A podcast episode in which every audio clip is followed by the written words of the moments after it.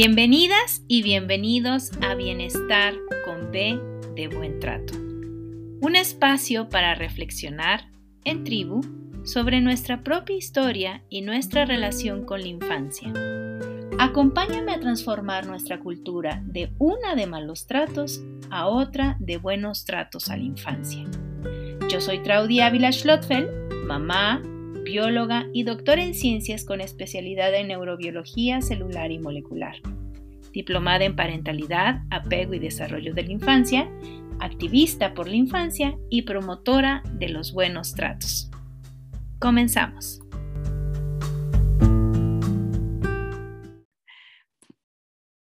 Hoy es viernes, a dos instantes de que empiece oficialmente el fin de semana y tengamos, ojalá, un lindo fin de semana.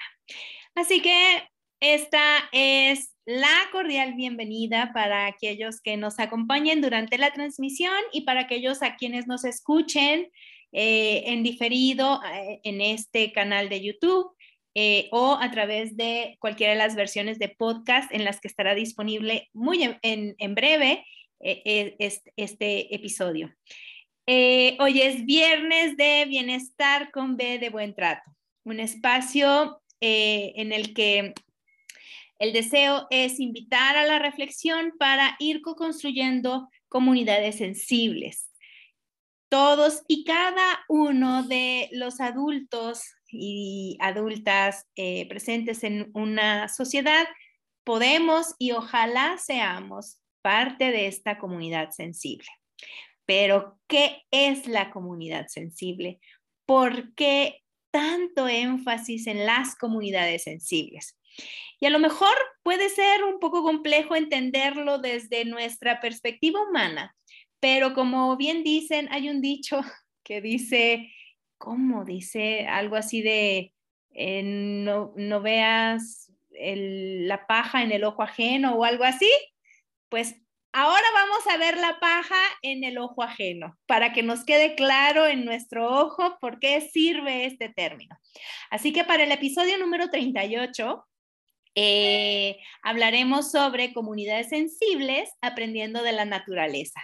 Y tengo el gusto, el placer y el corazón lleno de alegría porque tengo como invitada a una querida amiga colombiana, ella es de Bogotá, es la psicóloga Viviana Borray, creadora de Crianza en Comunidad, y ella es quien, con quien vamos a ir entretejiendo esta urdimbre, urdimbre y trama de las comunidades sensibles. Así que bienvenidas y bienvenidos sean todos. Eh, gracias por acompañarnos y dejo de compartir para darte la bienvenida, Viviana. Pues bienvenida, Hola. Qué gusto que puedas estar aquí con Buenas tardes, estoy muy emocionada, me alegra verte, me alegra podernos encontrar en este espacio. Me siento muy afortunada de estar aquí y bueno, pues ojalá sea una charla muy fructífera sobre las comunidades sensibles. Y mira, dijiste una palabrita que la voy a anotar aquí, fructífera, porque justamente vamos a hablar de una cosa que tiene que ver con los cuerpos fructíferos de los hongos.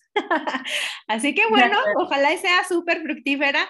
Y em, antes de, irme como hilito de media, Cuéntame, cuéntanos quién es Viviana, este, tus formaciones, en dónde pueden contactarte si, si das consultas en línea, presenciales, si atiendes a personas, Em, tu proyecto, todo, por favor, cuéntanos. Ok, intentaré resumirlo. Eh, mi nombre eh, es Viviana Borray, yo soy colombiana, rola, decimos por acá, bogotana. Eh, soy psicóloga, estoy cursando una maestría en psicología clínica y de la familia. Em, además, soy mamá, soy mamá de un niño de 5 años el cual me ha despertado todo este tema de la parentalidad, los buenos tratos. Creo que siempre he dicho en, los espacios que he tenido para presentarme que yo creo que este interés me ha eh, cuidado mucho y cuidado a él eh, en mi ejercicio de formación constante, no solamente como profesional, sino como mamá. Eh, ¿Qué más les cuento? Me encanta trabajar con infancia y adolescencia. Actualmente estoy trabajando como orientadora en un colegio. Y eh, sí, eh, tengo em, la oportunidad de trabajar en, el escenario clínico de manera particular, así que me pueden encontrar pues, también en mis redes sociales. hago atención particular presencial, pues para quienes están por aquí en Bogotá y pues de manera virtual también es posible, lo que nos ha regalado la virtualidad. Em, y pues eh, a partir de todo esto, de mi formación, de mi interés también por, por los buenos tratos, pues eh, he creado desde hace un año en compañía de Traudy, claramente su impulso ha sido importante, eh, este espacio de divulgación de contenido que se llama Crianza en Comunidad y que su nombre tiene que ver mucho con todo esto que vamos a conversar el día de hoy. También me encuentran pues en redes sociales, Crianza en Comunidad, eh, también en Instagram y pues esperamos que estos espacios se sigan dando eh, en, nuestras páginas. Sí, me encanta porque eh, un ejemplo claro de lo que vamos a hablar hoy es esta, este espacio en donde tú y yo nos conocimos hace un poco más de un año eh, estas redes de apoyo y de sostén, de contención, de acompañamiento que a través del CIT, del Centro de Intervención Temprana de, Álvaro Payamares, eh, se abrió la oportunidad para que los, aquellos que cuidamos tuviéramos un espacio de, de, de, cuidado, ¿no? Y ahí fue donde nos conocimos tú y yo y a partir de ahí hemos estado muy, pues muy presentes en la vida una de la otra y eso es lindo. De acuerdo, sí, ha sido muy, muy, muy importante y, y fue muy pertinente el espacio y bueno, vamos a irlo como tejiendo también como con esto que vamos a conversar. Esto es eh, claramente un, un, acercamiento que queremos ir haciendo, entonces pues eh, nada, muy emocionada, empecemos a, a conversar sobre esto de las micorrisas. Eso. Pues bueno, eh, ¿quisieras empezar tú con tu presentación? Sí, sí, espérame, estoy compartiendo por acá. Cuéntame si se ve. Sí. Bueno, pues acá como un breve resumen, este es como, como, como el espacio que les contaba un poco de crianza en comunidad. Eh, mis datos, pues me encuentran en Instagram y en Facebook.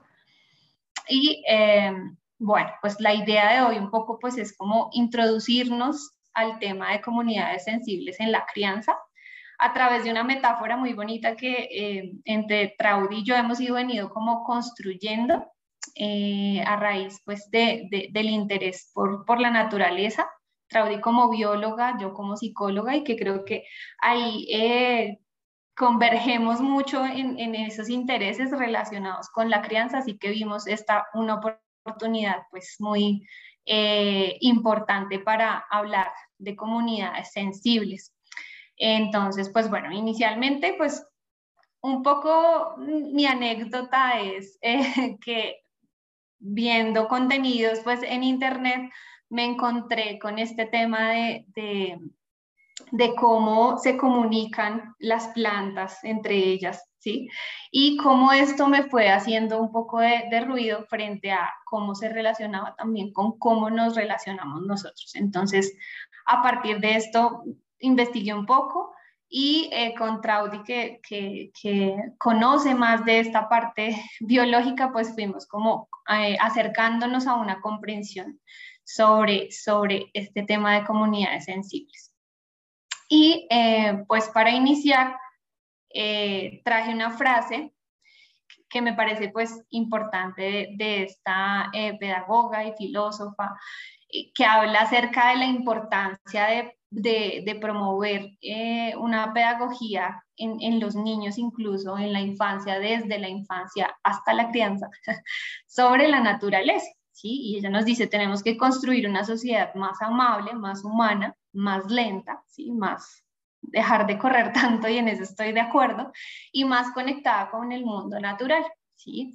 Y eh, yo creo que sí, incluso yo debía haber aprendido esto en la infancia, en el colegio, en estos espacios educativos y seguramente eh, veríamos la naturaleza de manera distinta y asimismo nuestras relaciones, pero solo hasta la adultez y casi que de manera azarosa eh, pude tener conocimiento de esto. Entonces creo que es una apuesta importante que debemos tener en diferentes ámbitos de nuestra, de nuestra vida, de poder eh, estar más cercanos a la naturaleza. Yo creo que nos enseña cosas interesantes, eh, reflexivas, incluso en el escenario terapéutico, poder traer a la naturaleza como, como una metáfora de vida es, es bastante importante. Y bueno, pues en esta búsqueda pues me encontré con algo interesantísimo eh, y era un enunciado en internet acerca de la vida secreta de los árboles y algún enunciado que decía, plantas y hongos están conectados hasta formar casi un organismo en sí. El propio bosque que vive de una red subterránea de intercambio de nutrientes y mutuos beneficios. Entonces yo dije, bueno, pero ¿Cómo es esto? Es decir, que lo que vemos en la superficie no es ni siquiera, eh, ni siquiera la puntica del iceberg, ¿cierto? Sino que eh, entre la tierra se entreteje y se, eh, se juntan, ¿cierto? Estos organismos para ayudarse de forma cooperativa, ¿sí? Y bueno, pues ahí estamos como en clase de biología, ¿no? inicialmente sería como, como, como eso. Entonces, pues intenté... Un segundito. Entonces, en esta clase de biología, lo que, lo que es súper importante saber es que esto que se ve tan bonito y que parece, que aparentemente es, es grande, ¿no? Es apenas, como tú bien dijiste, la punta del iceberg, porque en esta imagen no se hace justicia, pero en realidad esto es sumamente extenso. Esto que tenemos aquí por supuesto, sin esto que está aquí, porque ahí ya se, es de lo que nos vas a hablar, esto que está aquí, sin, en, eh, sin relacionarse, creo que no se ve mi, mi, mi, puntero, pero el tuyo. Puntero, Esta imagen, eh, eh, justo en donde tenemos la flecha que hace la, lo, lo, grande, la, la, ampliación, baja un poquito a tu, ahora a la derecha, a la derecha, a la derecha, sube, sube, sube, sube. Aquí en donde está justo la flecha, mira, la flecha negra, en donde hay un circulito chiquito, justo ahí. Bueno, ahí podemos ver puntos en donde estas estructuras se, se, entrelazan con las raíces, que es de lo que tú nos vas a hablar. Pero lo que quiero que llamar su atención es en estas estructuras en donde dice IFAS. Estas IFAS son las unidades estructurales y funcionales de los hongos. Los hongos, yo le decía ayer a Viviana, son maravillosos. Digo, a mí me encanta todo, pero de verdad que son impresionantes.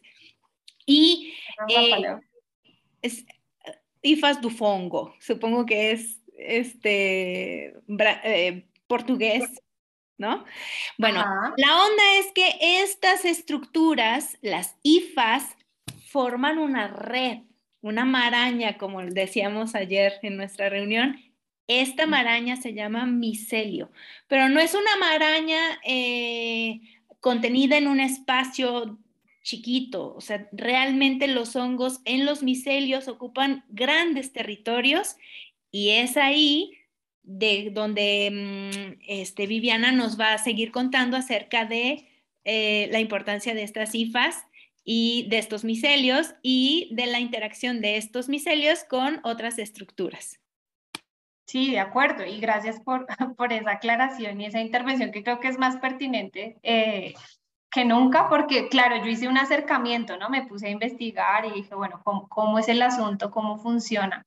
Porque me interesa mucho ver la complejidad eh, de, de, la organización que tiene la naturaleza y cómo nos enseña a nosotros eh, que nosotros estamos en un entramado de relaciones similar en el que nos acompañamos y co-construimos relaciones que sostienen, ¿sí?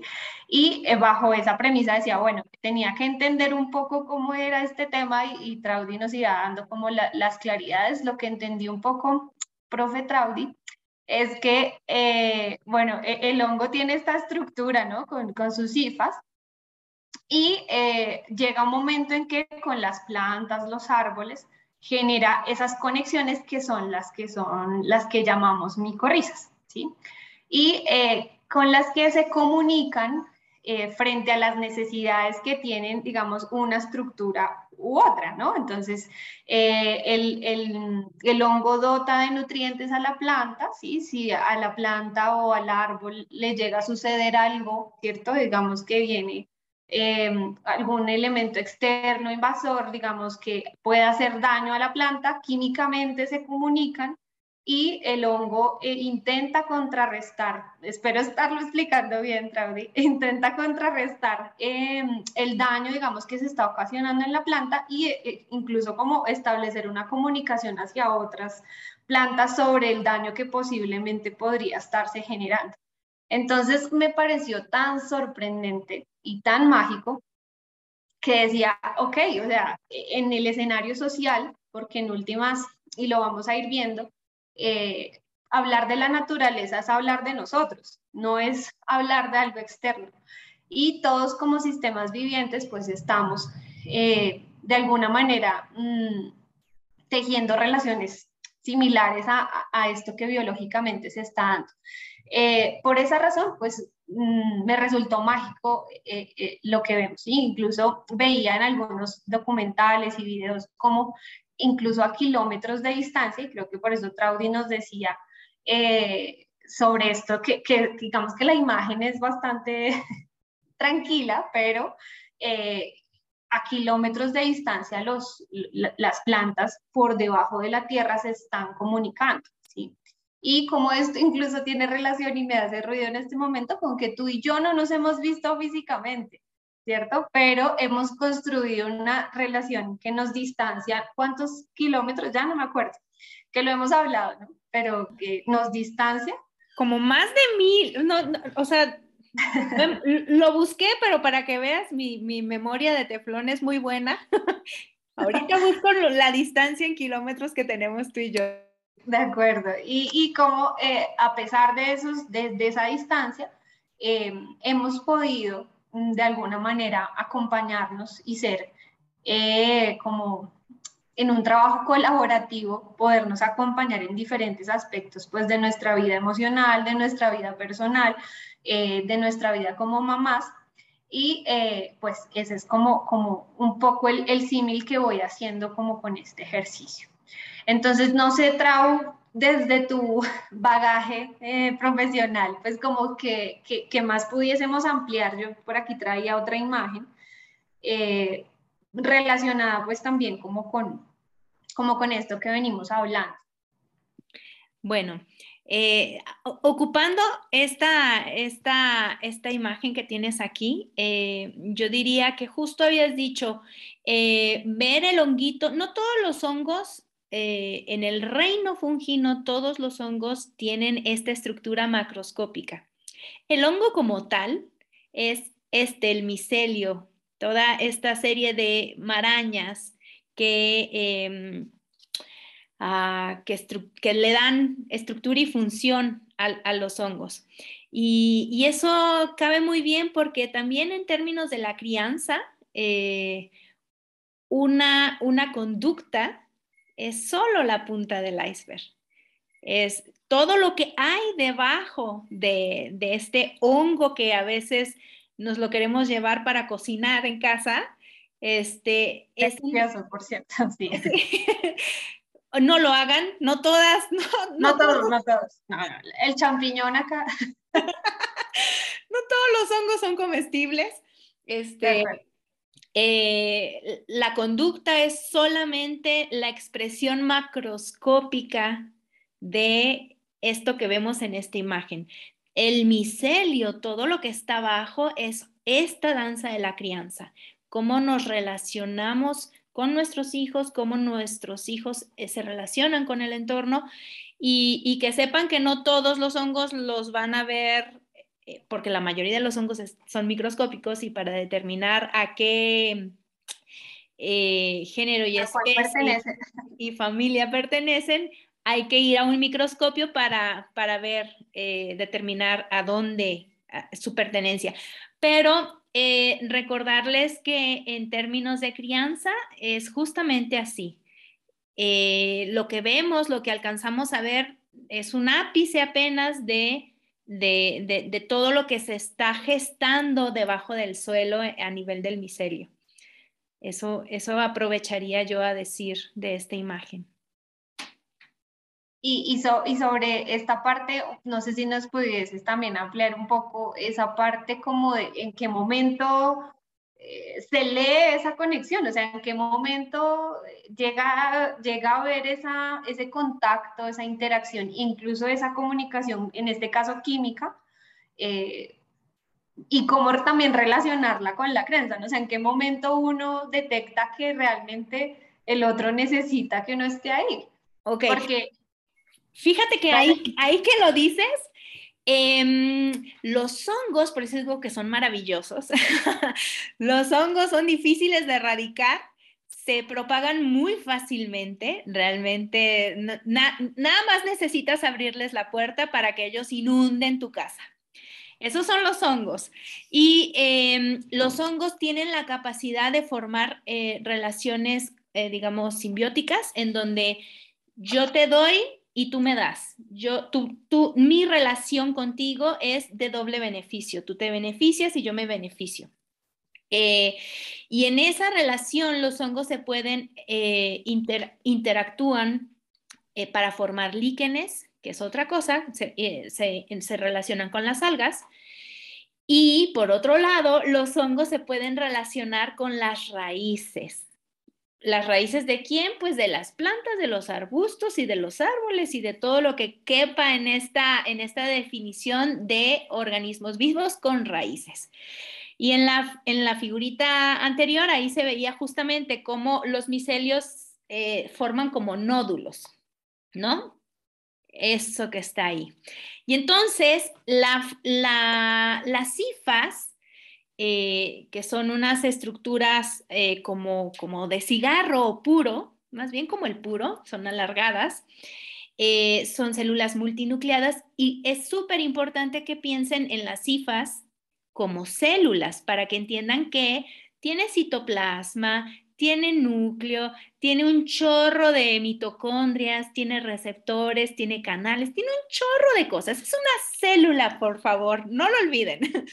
Entonces, esta célula, eh, por supuesto que se puede comunicar con otras células y se tiene que comunicar con su entorno. ¿Por qué? Porque si no, no sobrevive, ¿no? ¿Cómo trasladamos eso al, al, mundo de la crianza o al mundo o al contexto de la ecología de la crianza? Yo te decía que había visto hace como un poco más de un año con mi pequeño una caricatura que a mí me encantaba ver cuando era muy chiquita, que se llama El autobús mágico. Y vimos, que por cierto, sí, me encanta y ojalá la puedan ver, e, es muy educativa. Este, ahí vimos en un episodio este tema de las plantas se comunican, oye, pero si no hablan, no tienen, no caminan, pero ¿cómo que no caminan? Y entonces ahí fue la primera vez que me cayó el 20 de que la crianza podría ser eh, vista a través de los ejemplos de la naturaleza. Por eso me encanta que hayas traído esta, esta, esta frase de Heike, Heike, Heike Freire. Sí.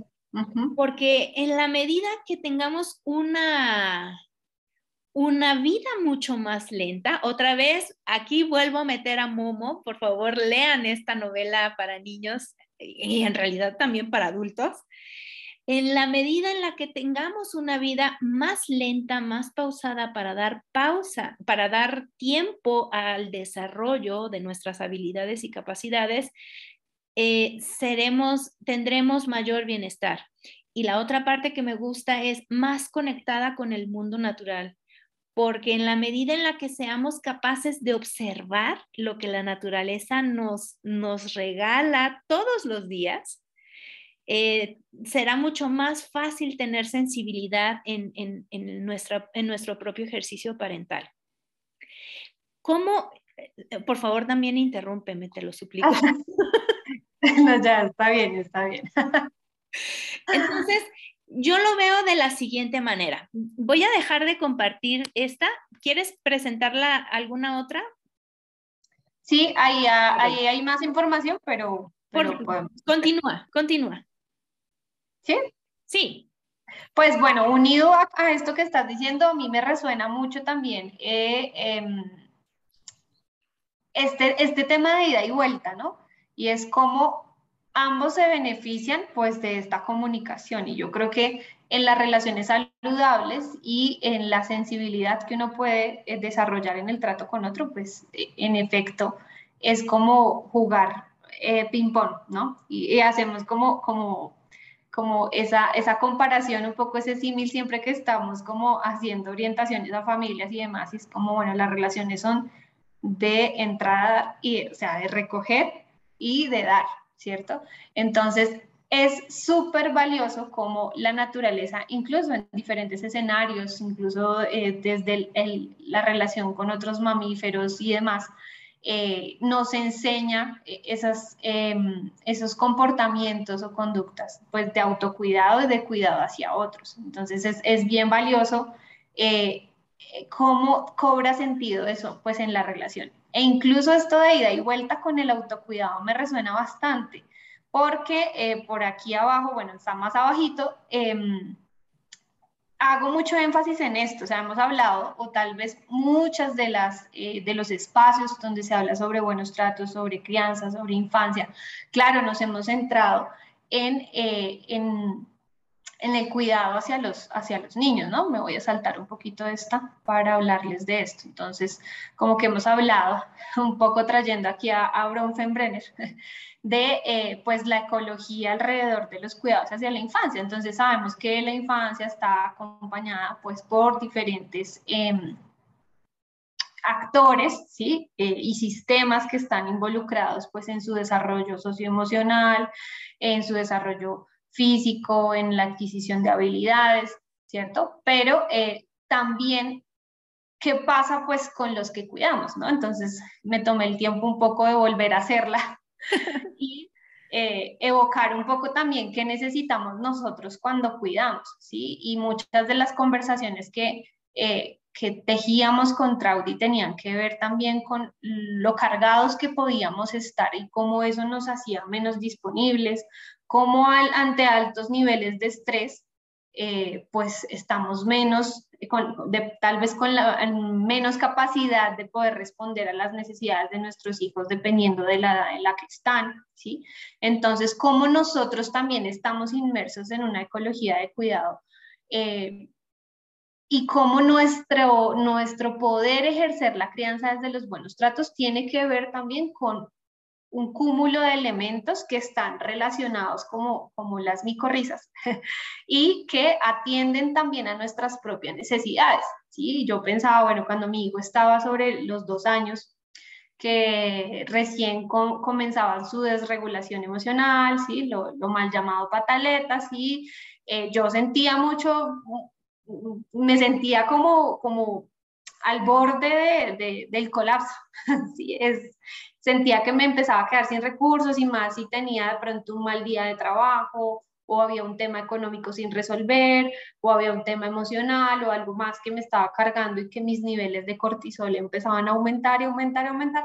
Entonces yo necesitaba un relevo, ¿sí? Entonces es como si en este juego de, las micorrizas y esta interacción, pues eh, el hongo detecta un poco pues que este árbol no está tan bien, ¿no? Como que algo le está pasando, necesita como como, como apoyo y eh, en ese sentido, eh, el lugar que tuvo en ese momento mi pareja, eh, mi familia, los, los, cercanos en ese momento que activaron sus recursos para apoyar, en ese momento fue vital, ¿sí? E incluso poder hablar de otros elementos que tienen que ver con, con este autocuidado, parental en el que nos debemos centrar o, en el que creo yo que debemos hacer énfasis y es e, en, en, que si bien es importante criar, nosotros no nos podemos dejar de últimas, ¿sí? Nosotros no nos podemos dejar eh, para atender a nuestros hijos porque si no están satisfechas nuestras necesidades eh, personales, nuestro proyecto de vida, si no nos sentimos a gusto, felices con lo que somos también, ¿sí? Mm, por ahí escuchaba tal vez en, una, en otra conferencia que, lo cual comparto, y es como yo amo mucho estar con mi hijo y también amo no estar con él, ¿sí? Y creo que no hay que sentir culpa por eso, porque yo no me, no me eh, reduzco a mi rol de madre, sino que además soy otras cosas. Y el hecho de poder ejercerlas me hace eh, tener la posibilidad de eh, responder más sensiblemente a mi hijo con sus necesidades, ¿sí?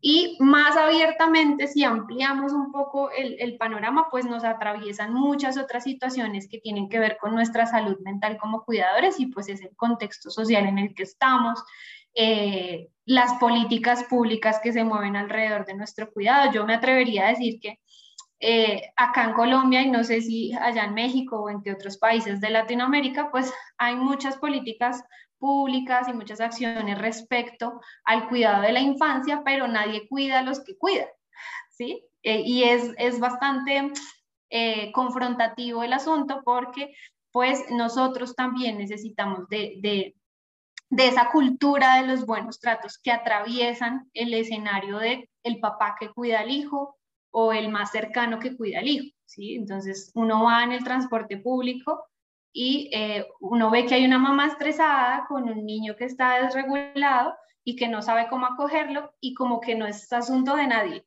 ¿sí? Eh, no es asunto de nadie. Eh, pero en realidad si vemos y volvemos a este ejemplo de las micorrizas, pues en efecto sí es de nuestro, de nuestro interés, ¿sí? es, sí, es, si lo vemos como un entramado de relaciones en el que estamos, sí es de nuestra eh, corresponsabilidad un poco poder acompañar eh, eso, ¿sí? como, como ese, ese rol parental que tenemos todos pues en el cuidado de, de los niños.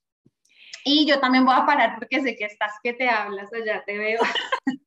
Oye, mira, Em, para que, si necesitas volver a compartir, ¿te parece si dejamos ahorita esta, esta detener para que nos podamos ver eh, las dos? Sí, creo que ahí nos vemos las dos. Así que sí. Eh, me, quiero rescatar de toda esta información que nos diste súper valiosa. Me encantó este, este esfuerzo que hiciste para del, em, poner en manera amable el tema de la teoría ecológica del desarrollo de, Uri Bronfenbrenner. Em, quiero rescatar una cosa que tú dijiste en relación a, a, esta relación simbiótica, en el que yo me beneficio y tú te beneficias, los dos nos beneficiamos.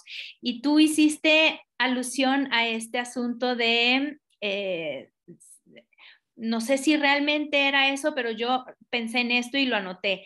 Hay un, hay un término, hay un concepto que se llama serve and return, que es servir y regresar. Ese, ese, ese, esa sencillez que la podemos ver en, en cuando estás jugando voleibol, eh, un momento la pelota está en una cancha, se hacen tres movimientos y se pasa del otro lado. En el voleibol hay un ritmo, ¿no? Hay reglas, pero es te doy, tú me das, te doy, tú me das y luego al final, en este caso hay un ganador este, o hay un empate. En el tenis es exactamente lo mismo, servir y regresar la pelota. En el caso de la crianza, este concepto es básico para el desarrollo de los niños, niñas y adolescentes, sobre todo en la primera infancia.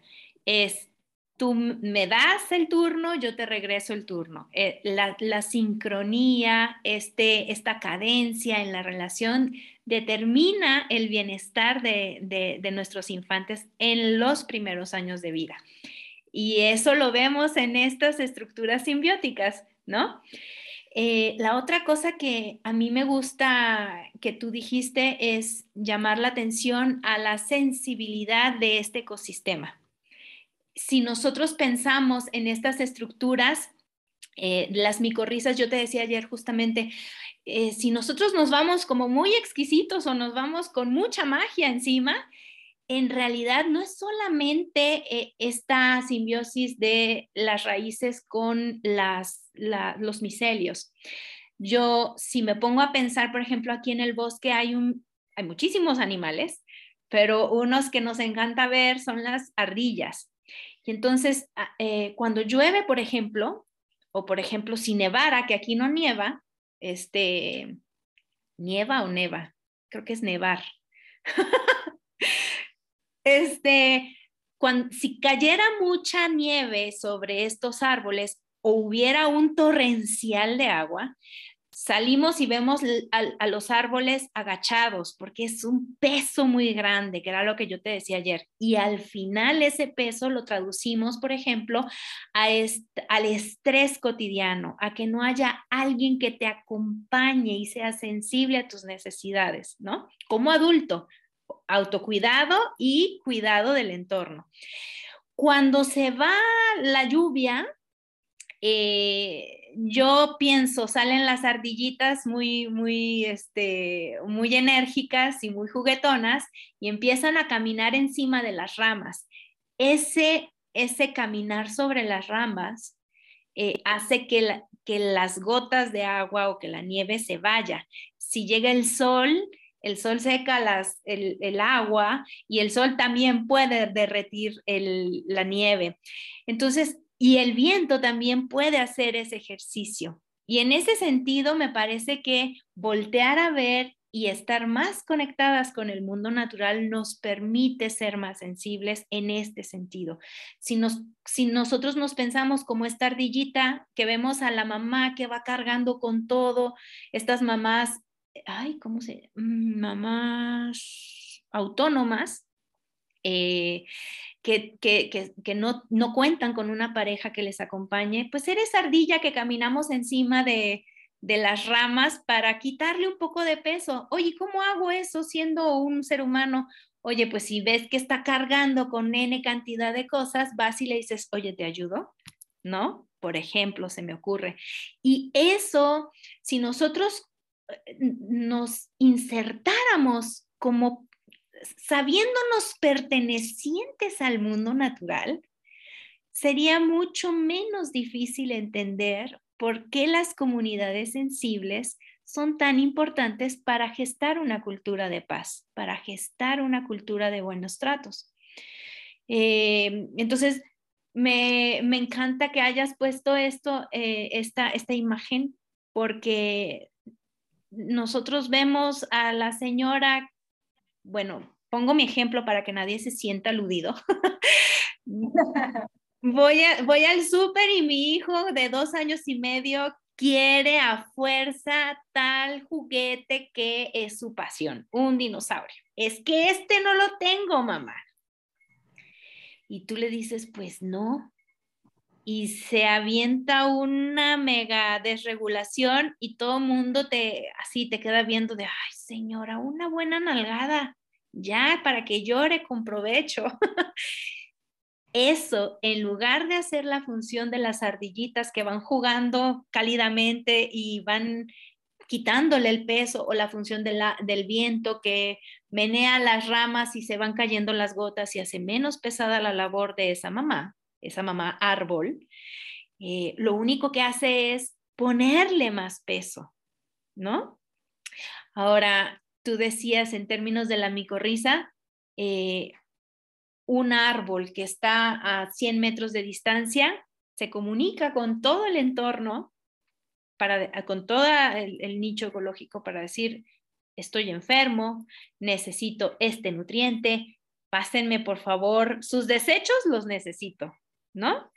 Y entonces todo el ecosistema se, se funciona como un relojito para que todos y cada uno de los integrantes estén beneficiados de esa relación. Y es así como yo entiendo debiera ser esta comunidad sensible. Totalmente. De, manera sincrónica, ¿no? Como un engranaje. Y, yo creo que algo que, que, me resuena mucho también de lo que dices es que así yo elija no hacer nada, estoy haciendo algo, ¿no? Y es como eh, el hecho de no posicionarme activamente frente a una situación como la que tú planteas eh, del supermercado, y bueno, que es muy, es muy, muy, eh, yo creo que nos pasa a todas las mamás y a todos los papás y a todos los cuidadores. Eh, el hecho de no hacer nada hace que esté haciendo algo y es como generar en efecto, como tú dices, más peso, mayor estrés.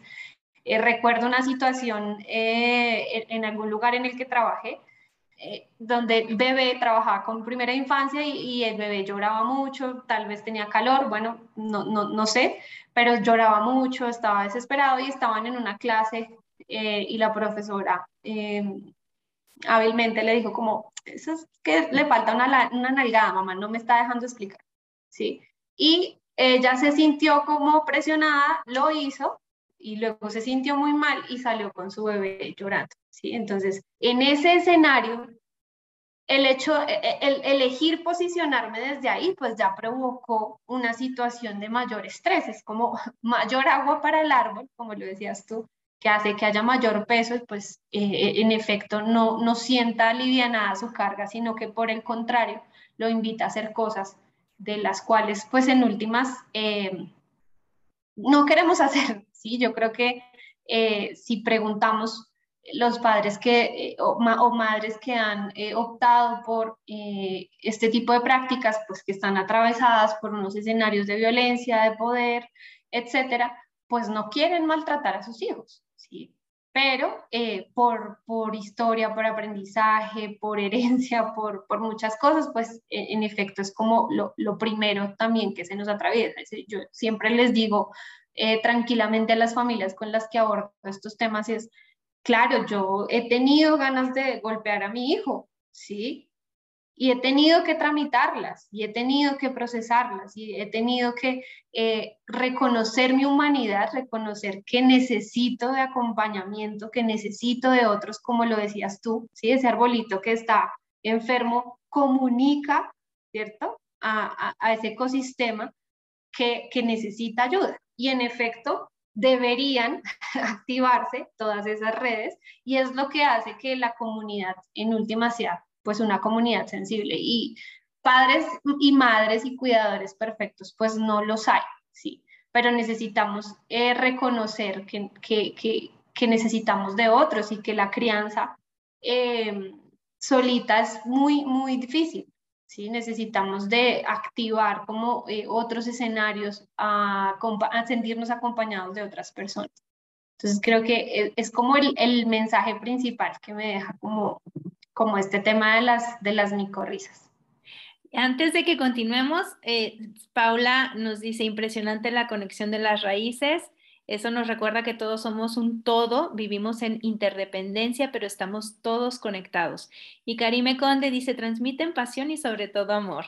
Qué bonita conexión entre campos tan maravillosos. Nuestra sociedad necesita más de estos espacios. Gratitud infinita. Gracias a ambas por acompañarnos. Si tienen alguna duda o quieren comentar algo, el espacio del chat en vivo está disponible. Y fíjate que decías algo que a mí eh, también me gustaría como eh, eh, continuar por esa línea. Creo que tenemos 40 minutos de charla. Yo no sé cómo estés en tus tiempos, pero si no ¿Está bien? Sí, sí, sí. Em, un ejemplo muy palpable de esto que, usando el ejemplo que tú pusiste de esta, de esta chica que le dio la nalgada porque la maestra dijo eso, yo recuerdo que cuando yo impartía clases en mi época ya de mamá, eh, había una alumna a la que mm, le mando saludos, eh, si es que algún día ve este, este espacio, no voy a decir su nombre, pero ella debe de saber quién es y cuando me refiera a la situación, eh, me dijo, ¿puedo meter a mi hija? Estoy hablando de una chica de menos de 23 años, ¿no? Eh, y le dije, claro que sí, puede traerla. Y me dijo, le dije, pero ¿por qué me preguntan? Yo traigo a mi hijo. y me dijo, es que en otros, en, en, el resto de los espacios, en las aulas académicas, tengo prohibido traer a mi hijo, ¿no? Y, y esa es una carga, es más, no, cuando me, dijo un ejemplo con, con, una persona en particular, me dijo, cuando yo empecé a dar, a amamantar a mi hijo durante la clase, a mi hija, me pidieron que me saliera. Y esa acción, o sea, la, la, la, chica nunca le pegó a su hija, en, la clase, pero esa acción tan simple es como eliminar la conexión de las raíces con los miselios. Es aislar a esa persona Y en aislamiento no es posible sobrevivir, porque somos seres sociales, como dice aquí Paula, eh, somos interdependencia, pero estamos todos conectados. Y en la medida en que nuestras acciones como comunidad no sean sensibles, vamos cortando estos canales de comunicación, este serve and return, este servicio y me regresas. Nunca sé cómo traducirlo. este, en la medida en la que eso suceda, se va enriqueciendo este individuo, este arbolito, este pino, este arbusto. Y eso es lo que debemos procurar. Debemos procurar hacer cada vez más conexiones, cada vez más estos nódulos de micorrizas para que eh, el ecosistema sea un ecosistema saludable. De acuerdo. Y creo que eso nos lleva también a, pensar en cómo incluso, mm, ah, bueno, pues sí me gustaría compartir la, la imagen esta que tenía por acá que hablamos ayer también, ¿ya están viendo? Sí. Uy, aunque creo que está un poco pixelada, pero bueno, a mí me encantaba este programa eh, de bananas en pijama. y eh, cuando, cuando vi este meme, pues como que le hallaba todo el sentido, ¿sí? Y se los va aquí como a leer. Y aquí le dice, ¿estás pensando lo mismo que yo, Bananín?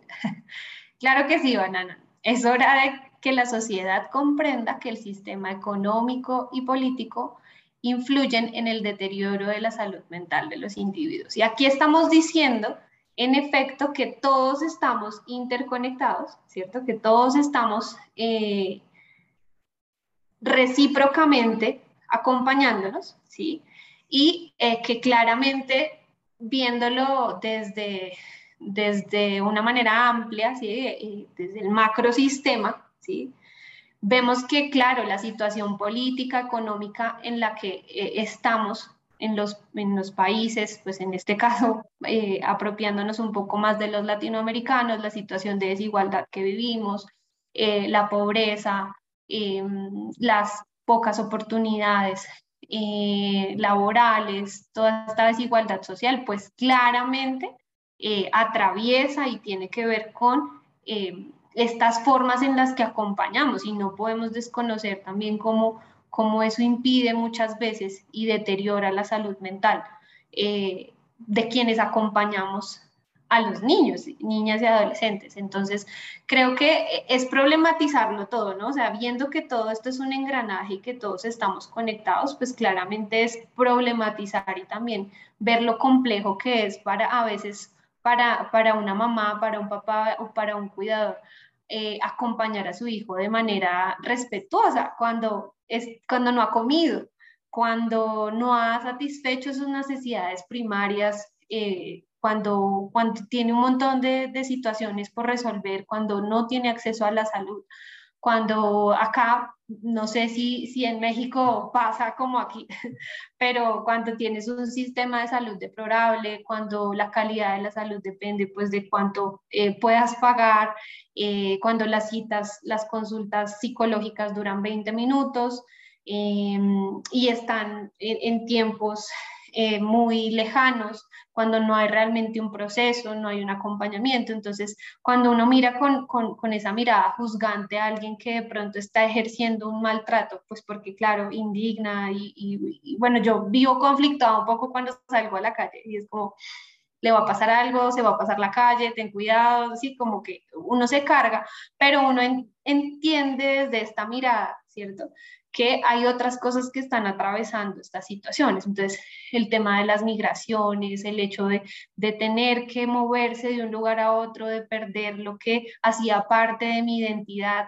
Acá tenemos una alta migración también, desplazamientos eh, por la situación de violencia que vivimos. Entonces, todo este tema eh, a nivel eh, social pues también está incidiendo en la posibilidad de yo ser sensible. Y si yo me, encuentro con esas, ese corto en las conexiones, como decía Traudy, si yo eh, corto esa posibilidad de conectarme con el otro, pues eh, es más eh, complicado que la salud mental de quien acompaña a un niño, niña y adolescente, pues eh, tenga lugar. Entonces creo que es un ejercicio de todos, si bien em, puede que yo no tenga hijos, puede que eh, yo no tenga eh, esa responsabilidad directa, sí estoy bajo esta lógica de la ecología, de la responsabilidad en la infancia, pues de acompañar y de, de mm, promover buenos tratos así yo no esté ejerciendo directamente como ese acompañamiento, ¿sí?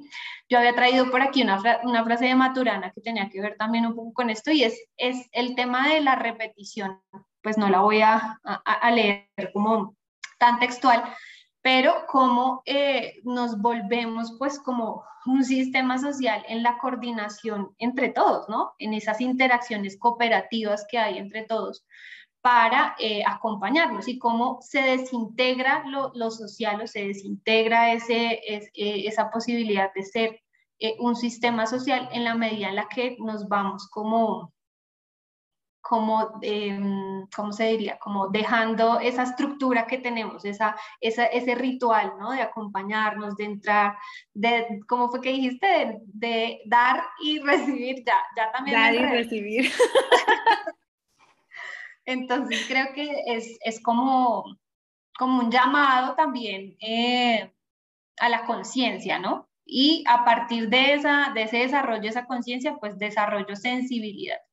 Y la comunidad, y por eso también este proyecto, eh, en mi caso se llama Crianza en Comunidad, y es porque en la crianza estamos involucrados todos, ¿sí? Eh, los, los padres, madres, cuidadores, educadores, eh, el vecino, cuando voy en el transporte público, cuando estoy, eh, eh, o sea, en la cotidianidad, cuando estoy comprando algo y veo a un niño, cuando puedo ver que, que puedo ayudarle a pasar la calle a alguien, puedo ayudarle a cargar sus cosas, etcétera. Yo creo que ahí es donde se teje la paz también.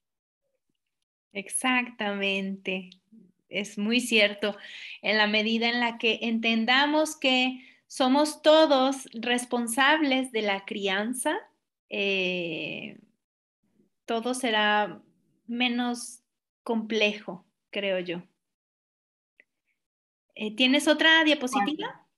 Tenía varias, pero creo que, creo que el tiempo no nos da. Aquí yo había como resumido un poquito como cómo, se vería este tema de la crianza respetuosa, o sea, como tres eslabones como importantes eh, para acompañar la infancia y la adolescencia y pues que tiene que ver con la regulación emocional, con el hecho de que eh, nos posicionemos como cuidadores con, con, la posibilidad de generar medidas anticipatorias, quiere decir como, como anticipar a, los niños frente a lo que va a pasar, pero esa sería como, como la parte micro de lo que hacemos eh, como, como cuidadores, ¿no? Pero como estas, estos como... Em, estas características que hay acá de la regulación emocional van a depender también interaccionalmente de cómo yo estoy, ¿sí? de cómo estoy acogido. ¿sí? Yo, no, yo no creo que sea tan fácil generar hipótesis benévolas de, de, un comportamiento, por ejemplo, de una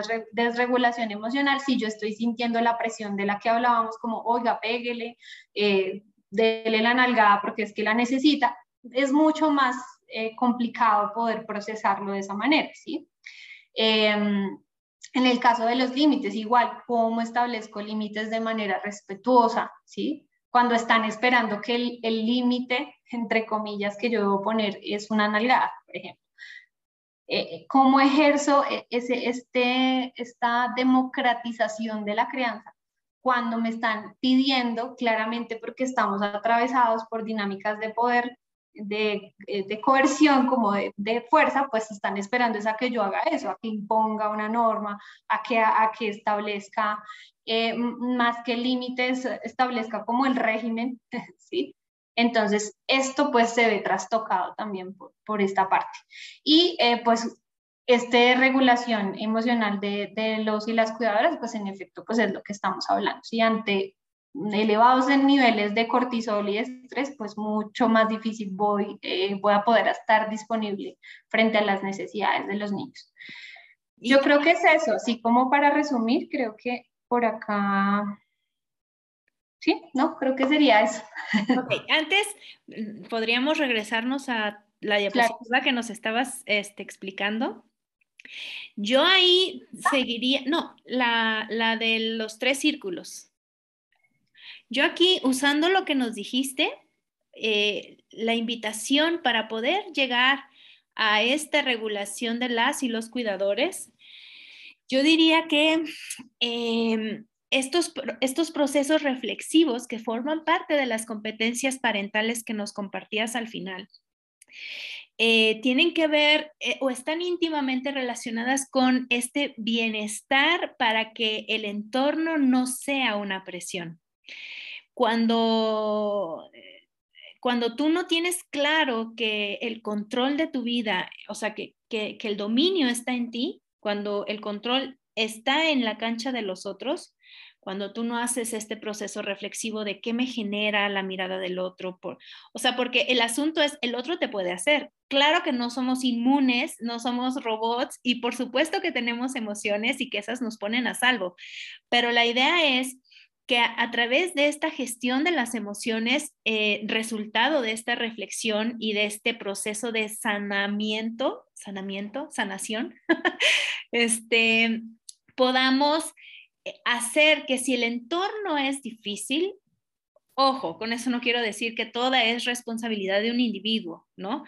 Pero en la medida en que nosotros hagamos nuestro ejercicio reflexivo, este que nos permite decir de dónde viene esto, bueno, en realidad eh, me siento así cuando me, echan los ojos de pistola, de, ya señora está criando un asesino, casi casi. Eh, casi, casi. Sí, porque además es ya, bueno, en fin, la cosa es que, la cosa es, ok, esto no va a cambiar de manera inmediata. A mí me tomó cuatro años para que mi entorno más cercano dejara de ser esta, este exceso de agua o este exceso de nieve. Cuatro años, imagínate. Eh, pero, ¿qué me, qué, me detona que este otro me, me, me critique? A mí eso me ha servido muchísimo, si les sirve, no necesariamente tiene que servirles a todos, pero sí me parece una buena forma de irnos quitando estas piedras de encima. Porque si yo me pongo a pensar, bueno, en realidad es que yo cuando era niña necesitaba de la aprobación de mis papás o de mi cuidador principal. Y cuando la pelota del dominio está del otro lado de la cancha, nos quita y nos resta a nosotros habilidades para para ejercer nuestro propio poder. Entonces yo creo que en términos, llevándolo a la naturaleza, el árbol solo necesita de su red de sostén cuando algo no está bien. Por supuesto que en, la cotidianidad eh, hay una como... Se me acaba de ir el nombre, pero, pero digamos que el término antiguo es homeostasis. Alostasis, ya me acordé. Cuando, eh, para que esto que parece que no tiene movimiento, o sea, tú ves a alguien caminando y respirando y dices, ay, pues qué gran cosa puede estar pasando en ese individuo. En realidad, la vida es movimiento, y en el momento en el que ese movimiento, ese flujo de electrones, ese flujo de transmisores, ese flujo de moléculas, ese flujo de flujos de flujos, deja de suceder cuando esté en equilibrio, en ese momento estamos muertos. Entonces, nos tiene que quedar claro que la vida es dinámica, que la vida es movimiento y flujo de información, flujo de moléculas, encendido y apagado de genes, y que en este contexto es el entorno, la comunidad, la que va moldeando estos, estos, cómo se encienden y cómo se apagan estos genes, cómo se moldea este cableado cerebral. Eh, por eso es muy, muy, muy importante y por eso amo que haya sucedido por fin esta, este encuentro, porque es súper importante que entendamos que ese de allá afuera, el que acaba de pasar por aquí, no es mi hijo, pero es mi responsabilidad que ese niño cuando esté conmigo sienta bienestar. Y voy en la calle caminando y un papá le está gritando a su hijo, por cierto, hoy en la mañana nos tocó con, ay, ella y con Andri Montoya y nos promocionó un, un curso en, en línea a tu ritmo de la Academia de FAI, de Fundación América por la Infancia, de Gaudencio. Y hay un, hay un capítulo que dice, ¿qué hacer cuando estás viendo que un niño es violentado?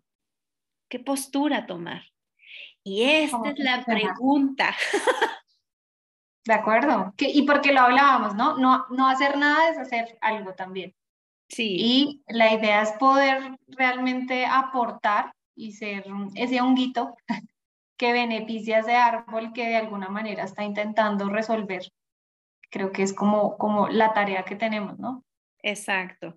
Desde no hacer nada, es decir, no mirar, ah, ya, pégale por favor, ya, o ya me cansó tu hijo y sus llantos, ¿no?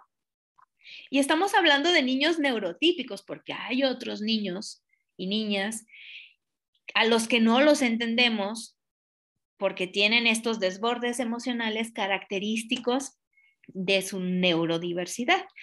Entonces, pues bueno, es aquí Paula dice algo que voy a leer, buscar nuestros detonantes, identificar nuestros anclajes y acompañarnos de esas redes de contención necesarias para acompañar y acompañarnos en la crianza. Gracias a ambas, gracias Viviana por esta, por tan, tan bella charla. Gracias Paula Claros. Este, de hecho, ella también está invitada para participar. Em, pero bueno, por favor, redondeanos esto tan bello que nos has preparado eh, para irnos despidiendo sin, sin quitar del renglón el tema de esta frase de Heike Freire de estemos más conectados con el mundo natural. De acuerdo, pues bueno, eh, eh, primero empiezo, lo entretejimos ambas, creo que ha sido un aprendizaje enorme poder juntar nuestros saberes y poder hacer, acercarnos un poco a este concepto de las micorrizas. Probablemente alguien que sea muy experto en las micorrizas diga, no, les faltó eh, tres años luz, pero, pero yo creo que este acercamiento metafórico nos invita a comprender la importancia que tienen las, em, pues, las comunidades sensibles, en la posibilidad de eh, posicionarme frente a las necesidades de otro y entender que eh, las relaciones están eh, recíprocamente definiendo una estructura social en la que estamos. ¿sí? Si bien estamos atravesados por escenarios que aún con, con, con, el tiempo seguramente irán cambiando, ¿sí? escenarios de violencia, de poder, donde estamos buscando em, sí, ejercer poder sobre el otro, dañarlo y demás, eh, afortunadamente, como tú decías, eh, somos eh, unas sociedades cambiantes, diversas, que se están transformando todo el tiempo. Y eso nos ha dado la posibilidad de tener estos espacios, de poder, en, el escenario en el que yo estoy, no importa en el que, en, en que trabaje, si trabajo con, con niños, siempre hay niños alrededor, si yo hablo con un compañero de trabajo, si yo hablo en mi cotidianidad, eh, si voy en el transporte público, si estoy en algún lugar, siempre hay eh, padres, madres o cuidadores que están ahí también contando sus experiencias, buscando esa contención, buscando ese apoyo. Entonces yo creo que eh, poder entender lo que aportamos cuando, cuando mm, comprendemos que hacemos parte de esta ecología de la crianza, eh, nos permite realmente eh, que quienes somos cuidadores nos sintamos acompañados.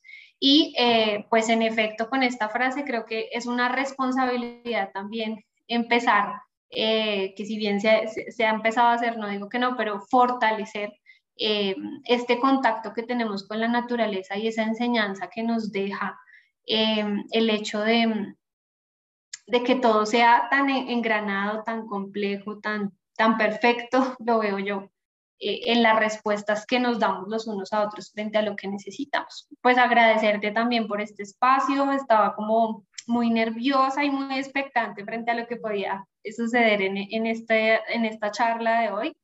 Mm, y pues nada, recordarles que eh, en Facebook encuentran pues Crianza en Comunidad, que esperamos pues poder desarrollar mayores contenidos a quienes eh, estén pues acá en la ciudad de Bogotá, pues también hago acompañamiento terapéutico y eh, pues nada, nos estaremos viendo también, Trau. Muchas gracias.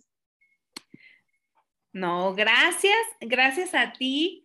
Yo lo disfruté, todo el proceso lo disfruté mucho eh, y espero que, bueno, me complace saber que quienes nos han acompañado lo disfrutaron tanto como nosotras y ese es el, el mejor sensor de que algo les vamos a dejar en la reflexión. Algo, algo, ya cuando salgan a ver la naturaleza, probablemente ya la van a ver diferente. Ciertamente. Pues muchísimas gracias, Viviana. Gracias a tu trabajo, gracias a tu familia por permitir que estuviéramos tú y yo aquí. Disfruté muchísimo poder compartir el espacio contigo. Vayan a Crianza en Comunidad, contacten a Viviana si es que necesitan acompañamiento eh, terapéutico. Em, y, bueno, felices fiestas.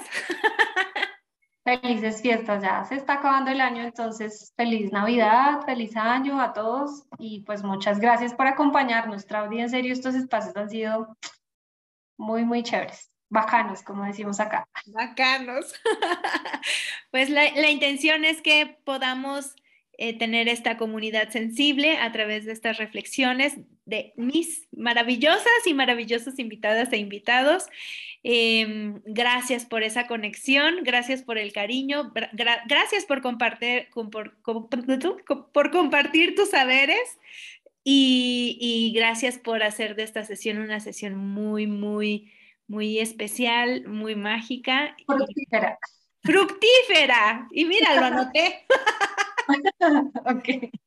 Bueno, nos despedimos. Gracias a Karime, gracias a Paula por comentar en el chat. Eh, muchísimas gracias a ambas. Y nos despedimos de el en vivo de YouTube. Eh, que tengan buena tarde. Chao. Y nos despedimos ahora del podcast.